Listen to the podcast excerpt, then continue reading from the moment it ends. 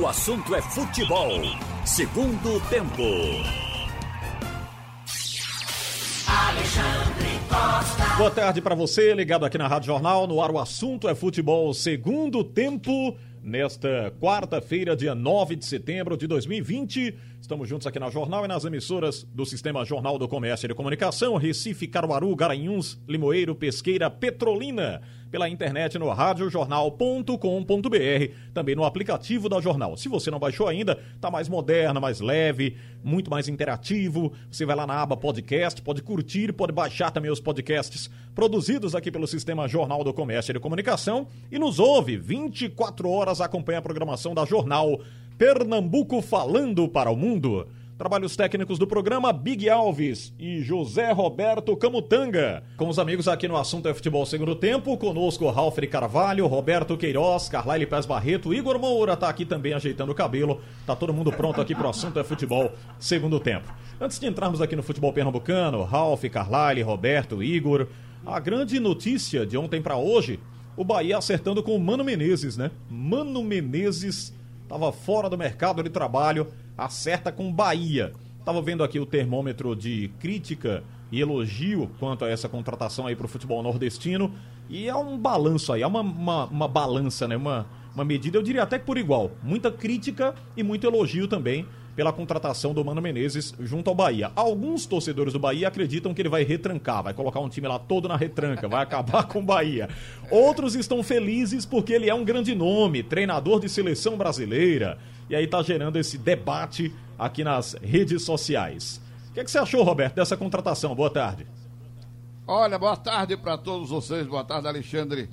Olha, ele tem um nome realmente. O nome dele é um um nome grande no futebol brasileiro. Agora ele estava parado, né? Ele estava é, sem mercado praticamente depois de, de sair do Cruzeiro. É, ele saiu do Cruzeiro e parou, ele entrou no Corinthians. Nem me lembro mais. Que a gente, quando o cara sai para trabalhar, a gente esquece rapidamente assim a, a passagem dele, a trajetória. O clube dele foi o Cruzeiro no ano passado. Pronto. Então ele saiu do Cruzeiro, é um técnico caríssimo não acredito que está mais naquele, com aquele mesmo valor financeiro de salário. 400.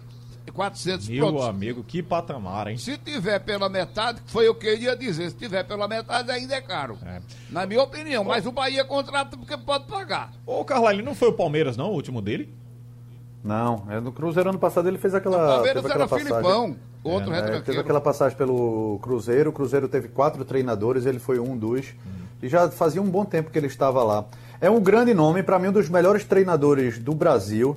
Eu não acho ele retranqueiro, acho ele com marcação muito forte, às vezes a marcação agressiva. É chato, e muita gente não gosta dele porque ele é chato, mas a chatice dele é para o time dele. O problema é justamente isso que Roberto falou, a questão salarial. O patamar dele e o, e o Bahia tinha feito essa proposta de 400 mil reais.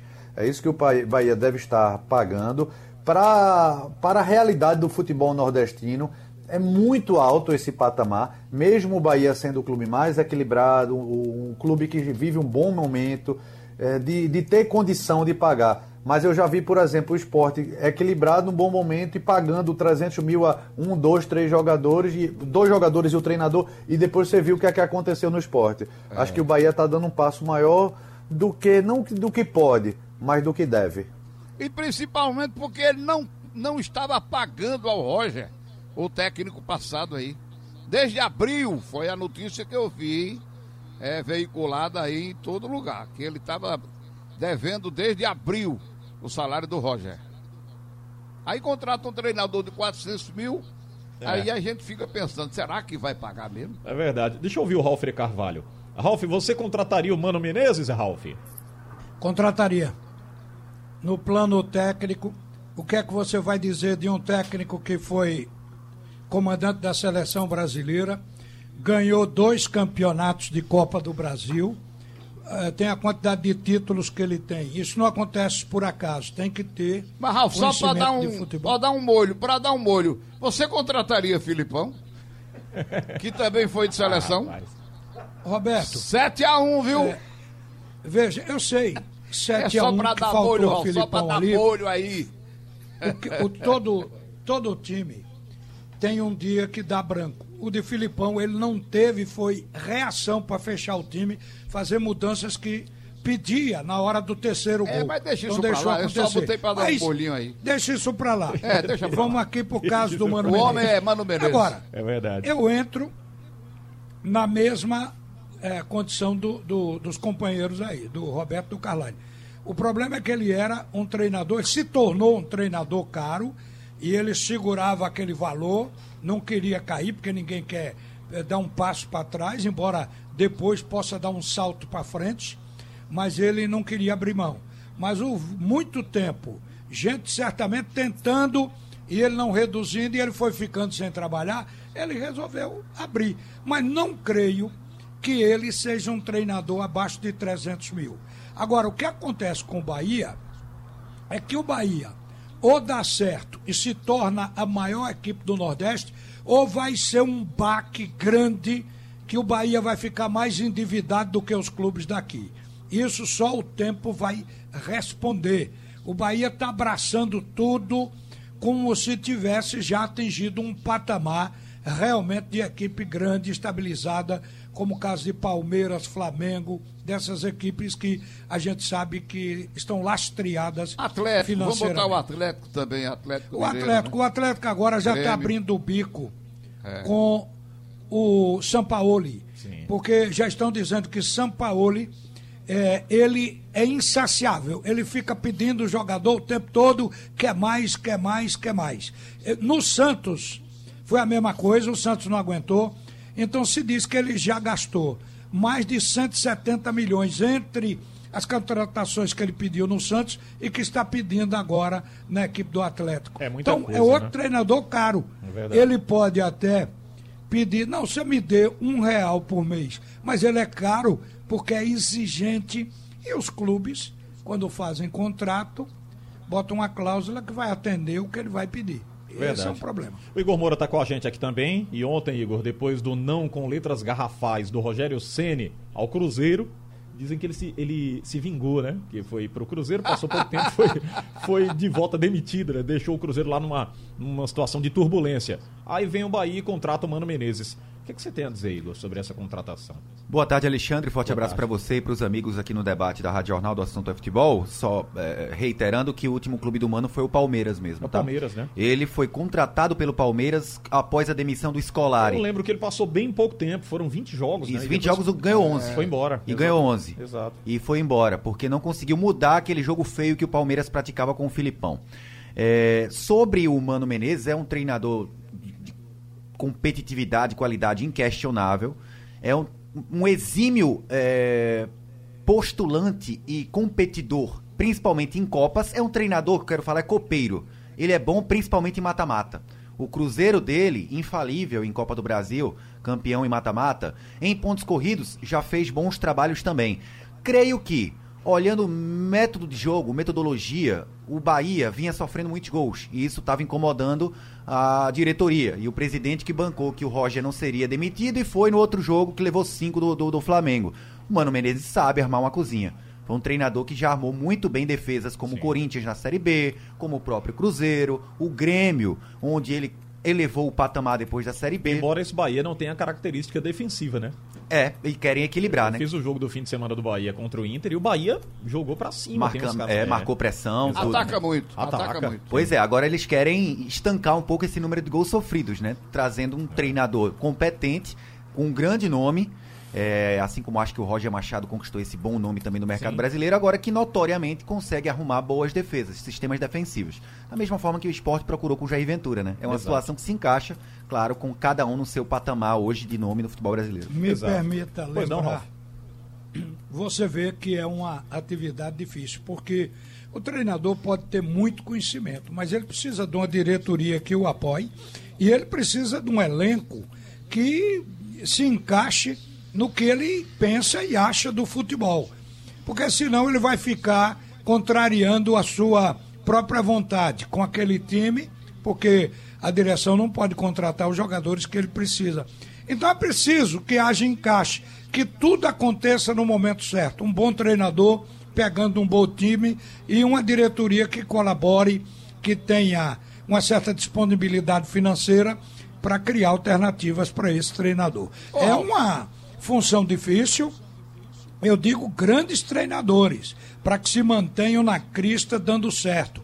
É por isso que um grande treinador, ele tem que ficar em time grande, em time que tem cofre. Porque se ele descer para um clube mais pobre, ele não vai aparecer e vai se queimar. Esse é o momento exato para a gente testar a capacidade definitiva do Mano Menezes. Porque, meu amigo, ser treinador do Cruzeiro com aqueles jogadores que o Cruzeiro tinha, ser treinador do Palmeiras com as contratações que o Palmeiras fez, ser contra, é, treinador do Flamengo com os jogadores que foram contratados, com esses jogadores no, nesse nível, com uma folha salarial de 12 milhões de reais mensais, é uma coisa. E outra totalmente diferente é ser treinador do Bahia. Entendeu? Com esse time que está aí, que não é um time ruim, mas também não é naquele nível do que eu estou falando. Então agora é que a gente vai ver a capacidade do treinador também. É verdade. Eu acho. É verdade. Vamos trazer aqui para o nosso futebol e eu queria que vocês comentassem um pouco mais a contratação do Marcelo Martelotti. Tava vendo aqui. Alexandre, Oi, um minutinho Roberto. só. Eu quero. é, é, eu vi, eu ouvi falar que o Rogério Ceni, é, para ser educado, ele mandou os dirigentes do Cruzeiro para a Tonga da Milonga do Cabulete. Vocês sabem o que é isso? É sério, rapaz? Tonga da Milonga do Cabulete. Até hoje eu não sei o que é isso. Rapaz, foi a cara de pau música. do Cruzeiro Hein? de ter convidado ou ter sondado Rogério Ceni de novo, né? É. A diretoria é outra, não né, sei se foi uma forma tão educada, mas ele agradeceu e vai permanecer no Fortaleza. Aliás, O Cruzeiro não ele tem viu mais nem o erro cara, dele viu, no ano passado, né? E aí O Cruzeiro está não tão arrasado que não tem mais nem cara, viu, Carlalho? É o difícil. Cruzeiro. Aliás, nesse projeto. é, viu, viu, Roberto? Nesse projeto novo aí, Roberto Carlyle, a Ralph e Igor, a diretoria alegou o seguinte: todo mundo é diferente agora. Não tem mais ninguém que você encontrou aqui, né? Não há resquícios do passado. Foi o que a diretoria cruzeirense alegou. Aí o, ma- Foi? o, o Ah. Rogério Senna foi e disse: não, não dá. Não dá porque o projeto aqui no, no, no Fortaleza é uma sequência. Ele trabalha. Apesar dele não estar bem, né? Perdeu os últimos dois jogos. É, mas. É que faltou noção, é o, né? Ele é o presidente do, do, do, do, do Fortaleza. Agora, não disseram também, você não vai encontrar mais ninguém aqui, nem dinheiro. Faltou noção da, da diretoria atual do Cruzeiro. Tentou, óbvio, um bom nome. É, inclusive falaram que o Cruzeiro tem uma dívida pra pagar com o Rogério Ceni pelo que aconteceu naquela zona que era o Cruzeiro do ano passado. Agora faltou um pouco de noção, né? Não esperou nem esfriar um pouco o, o, É. o, o edredom, digamos assim. Foi mais ou menos o que, aconte, é, o que poderia acontecer se o CSA mudasse Vê o a gestão e fosse atrás de Argel Fux. Mas não, foi a Vê o mesma que- gestão que foi traída por Argel, foi atrás dele. É. Veja o que a imprensa mineira está falando hoje do Cruzeiro. Que o Cruzeiro gastou 9 milhões para trocar treinadores durante esses 12 meses. Então, é, é, rescisão de Anderson Moreira custou 350 mil, é a mais nova agora. A de Mano Menezes, 5 milhões. Ainda tem 2 milhões na justiça. Rogério Ceni, 1 milhão e 900 mil. Abel Braga, que só ficou dois meses, teve direito a receber um pouco mais de 2 milhões de reais. O dinheiro rola. E a Adilson Batista, que falta pagar a multa do contrato dele, porque o Cruzeiro mandou ele embora e tem uma multa contratual que ele não perdoou de 600 mil. E hoje apresentou Ney Franco como seu novo treinador lá em Belo Horizonte. Que Muito coisa, né, rapaz? bem. Que situação do Cruzeiro. Vamos partir aqui para o nosso futebol. Eu queria que vocês falassem um pouco mais sobre a contratação do Marcelo Martelotti. Deixa eu ouvir o Carlyle aqui, porque é o seguinte: parece que o legado do Marcelo Martelotti deixou realmente saudade. E eu vi de ontem para hoje, identifiquei que o torcedor não reclamou muito, não. Falou, criticou a saída do Itamar Chuli, da forma como ele deixou o clube. Alguns, né? Outros agradeceram. Felizes aí pela posição do Santa Cruz, inclusive na Série C do projeto, que foi elaborado e sequenciado pelo técnico Itamar Chuli. Ontem, interrompido. mas quando da contratação do Marcelo Martelotti, essa repercussão não foi negativa. O torcedor meio que abraçou a ideia e apoia a sequência do trabalho sob o comando do Marcelo Martelotti. Foi isso também que você identificou, Carlyle? Que bom, né? Porque a última passagem de Martelotti pelo Santa não foi boa, não. É, não foi. Ah, pelo contrário, né? Encaminhou aquele rebaixamento para a Série C. Mas antes disso, aliás, essa é a quarta passagem, então tem que tem que fazer um balanço geral como foram as primeiras. Ele foi campeão estadual, o erro dele foi ter saído do Santa para ir para o esporte naquele ano e acabou indo para o Náutico depois, no final. Então, uma passagem em uma temporada, em quase seis meses, pelos três grandes de uma mesma cidade, ali deixou certa rusga. Mas mesmo assim ele voltou para o Santa e encaminhou também, foi um dos responsáveis pelo aquele acesso para a Série A. A última passagem não foi boa, mas Santa Cruz estava todo desarrumado como um todo, como um clube. Acho ele um bom treinador. O Santa Cruz já ganha nessa questão de extracampo, não tem que ficar preocupado com o treinador, o que é que ele vai fazer, qual é a crise que vai ser gerada. Não, o Martelotti é um cara mais tranquilo, uh, é, um, é, um, perfil de comportamento bem diferente do de Itamar, e ele é um treinador que ele pode dar o que Santa Cruz está precisando nessa força ofensiva. Itamar, o legado de, de Itamar é a questão da, do equilíbrio defensivo. E isso é elogiável, Santa Cruz vem tendo desde o começo do ano. Mas faltava o Santa Cruz ser um pouco mais solto, tentar propor jogo. Ele conseguiu fazer isso numa partida ou outra com, com o Martelotti eu acho que o Santa Cruz tende a crescer. Agora, essa saída de Itamar é bom lembrar como o Santa Cruz contratou ele, né? Ele ainda estava no Vila Nova brigando contra o rebaixamento e já tinha acertado com o Santa Cruz. E aí o clube acabou rebaixado. É, ele prometeu, sequenciou o trabalho, caiu com o Vila Nova e depois veio para o Santa Cruz. O Santa ficou esperando, né? Um tempão. Mas já tinha acertado. Já tinha acertado, já tinha acertado, já estava tudo apalavrado. Agora caiu com o Vila Nova, é bom frisar. Bem, é, Ralf, o que, é que você tem uh, escutado de ontem para hoje da repercussão aí do Marcelo Martelotti, Ralf? Olha, da maneira que o Itamar saiu, a torcida percebeu que não foi a direção que o mandou embora. Então era ele que queria sair a todo custo. Então o torcedor já fica arretado com isso, porque está largando o time dele e isso pode causar instabilidade. O time está bem na competição, é co-líder. Então isso já amaciou a entrada do próximo. E a entrada do próximo foi um velho conhecido. Agora, a imagem do Martelotti, naquele ano que ele saiu de Santa Cruz e rodou nos três daqui, era de um treinador ambicioso e pouco confiável, porque ele mudaria por qualquer 10 reais a mais. Mas ele próprio deve ter analisado isso, que ele já chegou prometendo ao Santa Cruz de ir para a Série B. Como quem diz, eu vou junto, não vai acontecer de novo. E também você não pode fazer o conceito por um momento de uma carreira.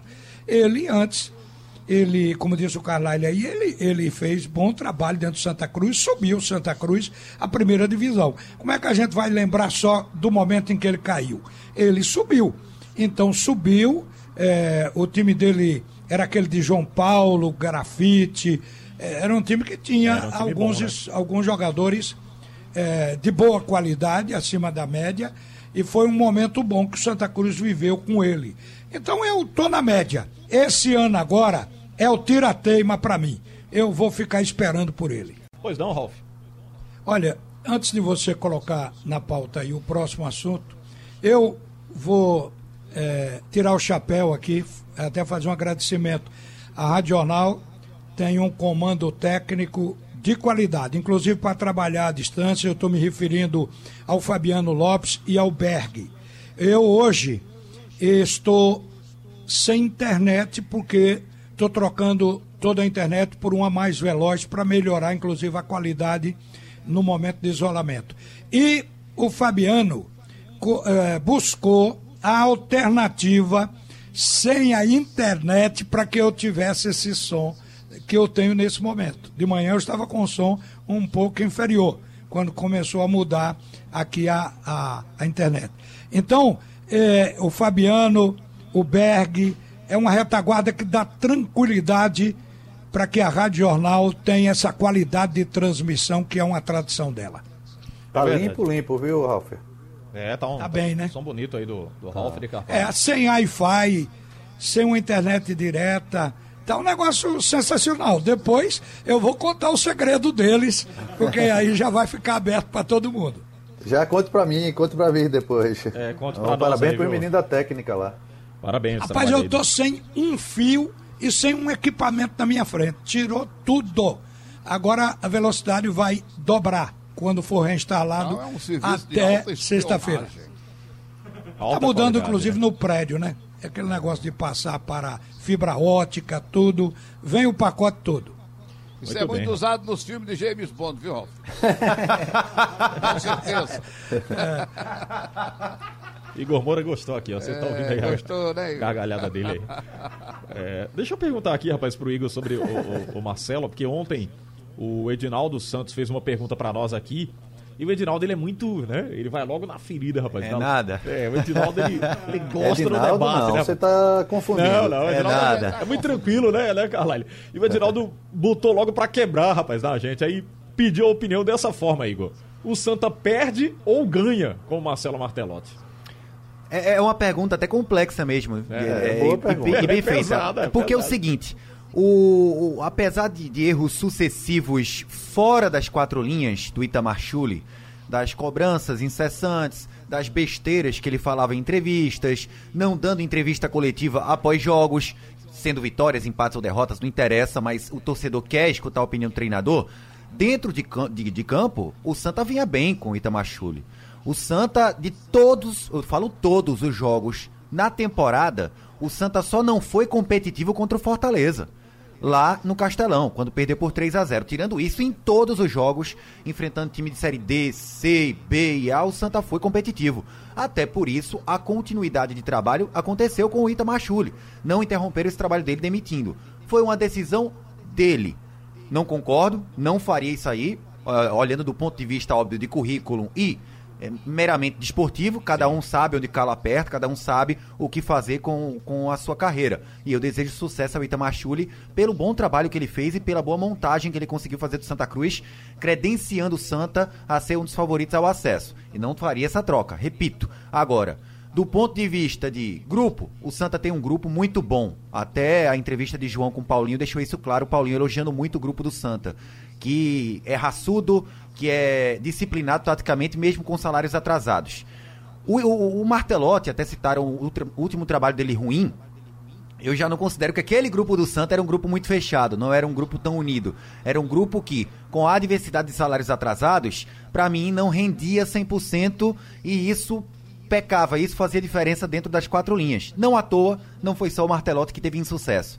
Foi ele, o Eutrópio e o Givanildo, treinadores super diferentes numa mesma temporada. Acho que ganha com o Martelotti, que já tem aí um bom time construído e é um cara super tranquilo, sem problemas fora e dentro das quatro linhas. É verdade. Deixa eu dar uma passadinha aqui com o torcedor para irmos aqui pro. pra Ô, Alexandre, do rapidamente. Oi, Carlyle. É, Igor está cobrindo o esporte, mas ele deve ter informação também. O Santa Cruz estava dois meses sem pagar salários, né?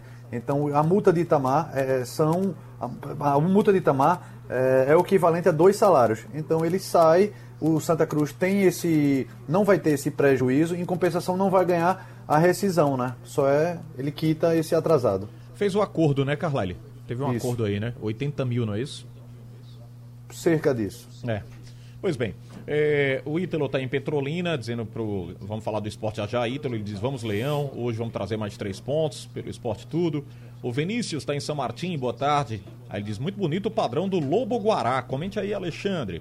O Lobo Guará é o 7 de setembro, viu, gente? Bonito padrão, vi. É, padrão bonito lá, o 7 de setembro, que vai para a Série A2 do futebol pernambucano. Tem gramado? Tem gramado, Roberto. Organizou lá, tava vendo umas fotos postadas pelo Thiago, postadas Lobo pelo Thiago Guará Emanuel. tá na moda.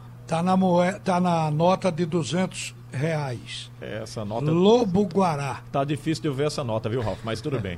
O- Não, e o Lobo Guará também é difícil de ver. É preciso você fazer um, um- um lugar para se esconder dentro do mato, botar a câmera e esperar ele aparecer. E talvez você passe o mês todo esperando. É. O Márcio do Tá aí Recife. um bom programa? É interessante, né, Roberto?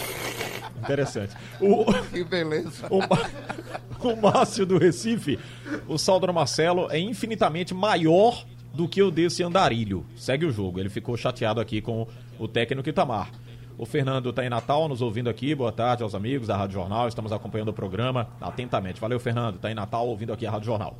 Flávio de Oliveira, Paratibe.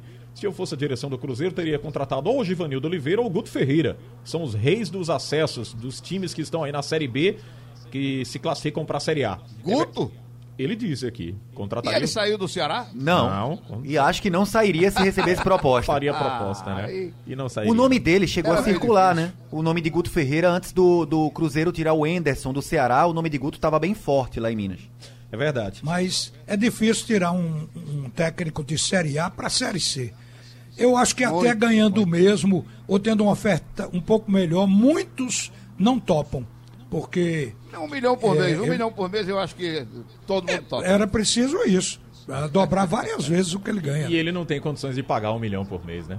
Também não tem. Não tem. Deixa eu só lembrar que o jogo do esporte, 18 horas, viu? Arena Castelão, em Fortaleza. Haroldo Costa transmite o jogo. Opinião do Maciel Júnior e Carlyle Paz Barreto. Reportagens do Igor Moura. Você Muita vai gente ouvindo. 18 horas. É, Desculpa até interromper. Muita é. gente ouvindo no trânsito, voltando do trabalho, né? Com esse horário de 18 verdade, horas. Verdade. né? É um horário de bastante movimentação para quem tá voltando para casa e, obviamente, acompanhando aí no som do carro, vai acompanhar a jornada esportiva com Haroldo Costa, Marcel Júnior, Carlyle Paz Barreto, Igor Moura.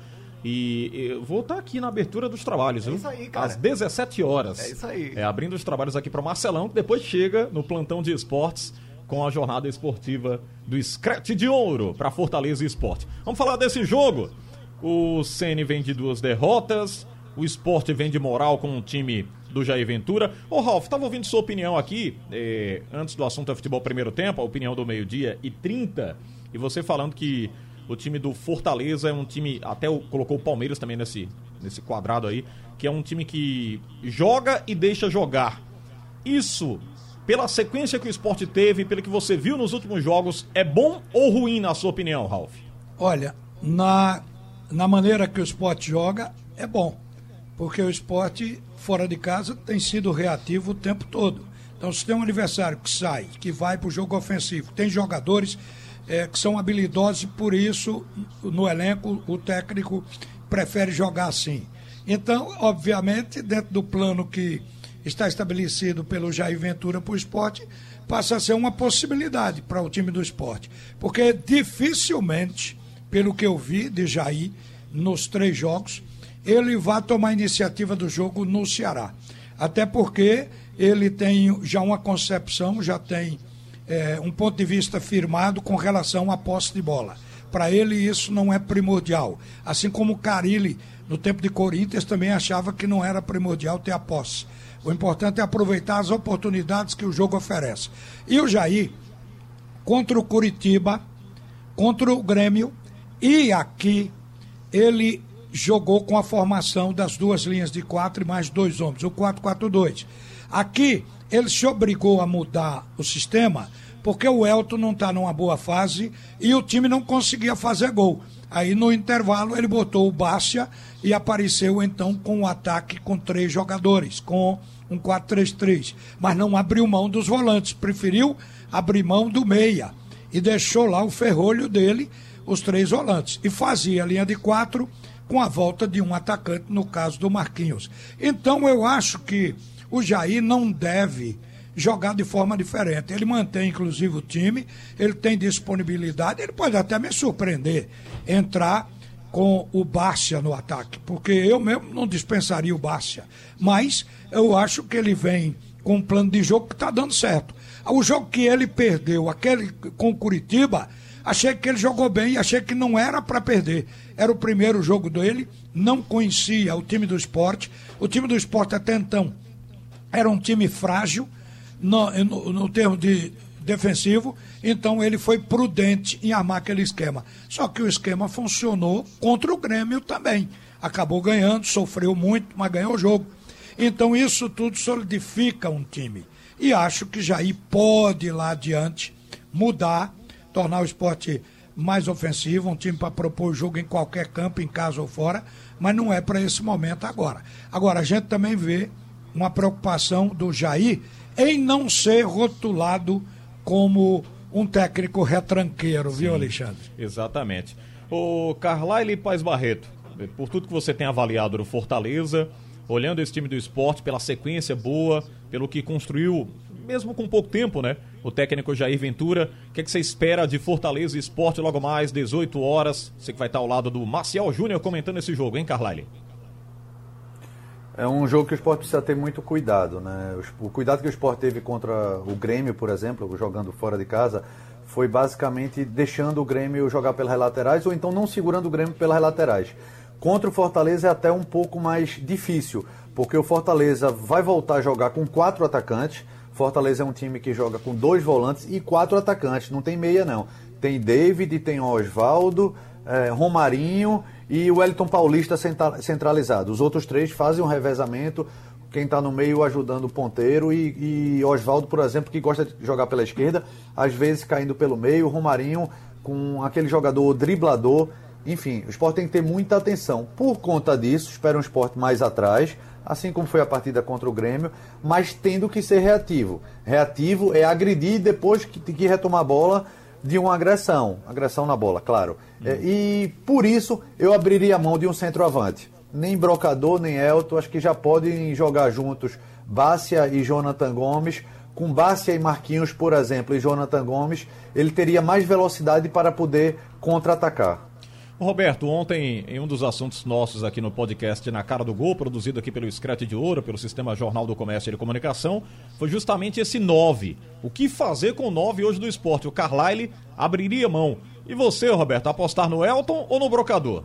Eu entraria com o Bárcia também, concordo também? com, com o Carlyle. É, porque ele deu vida ao ataque do esporte, o tempo que ele jogou, ele deu vida ao ataque. O Elton não aparece para o jogo, fica escondido no meio dos zagueiros. O brocador também não aguenta. Ele deu uma melhorada, é verdade. Do começo ele deu uma melhorada em relação ao começo do, do campeonato, a volta do, do, futebol. Mas não é uma, uma melhorada ainda para ser o titular do time.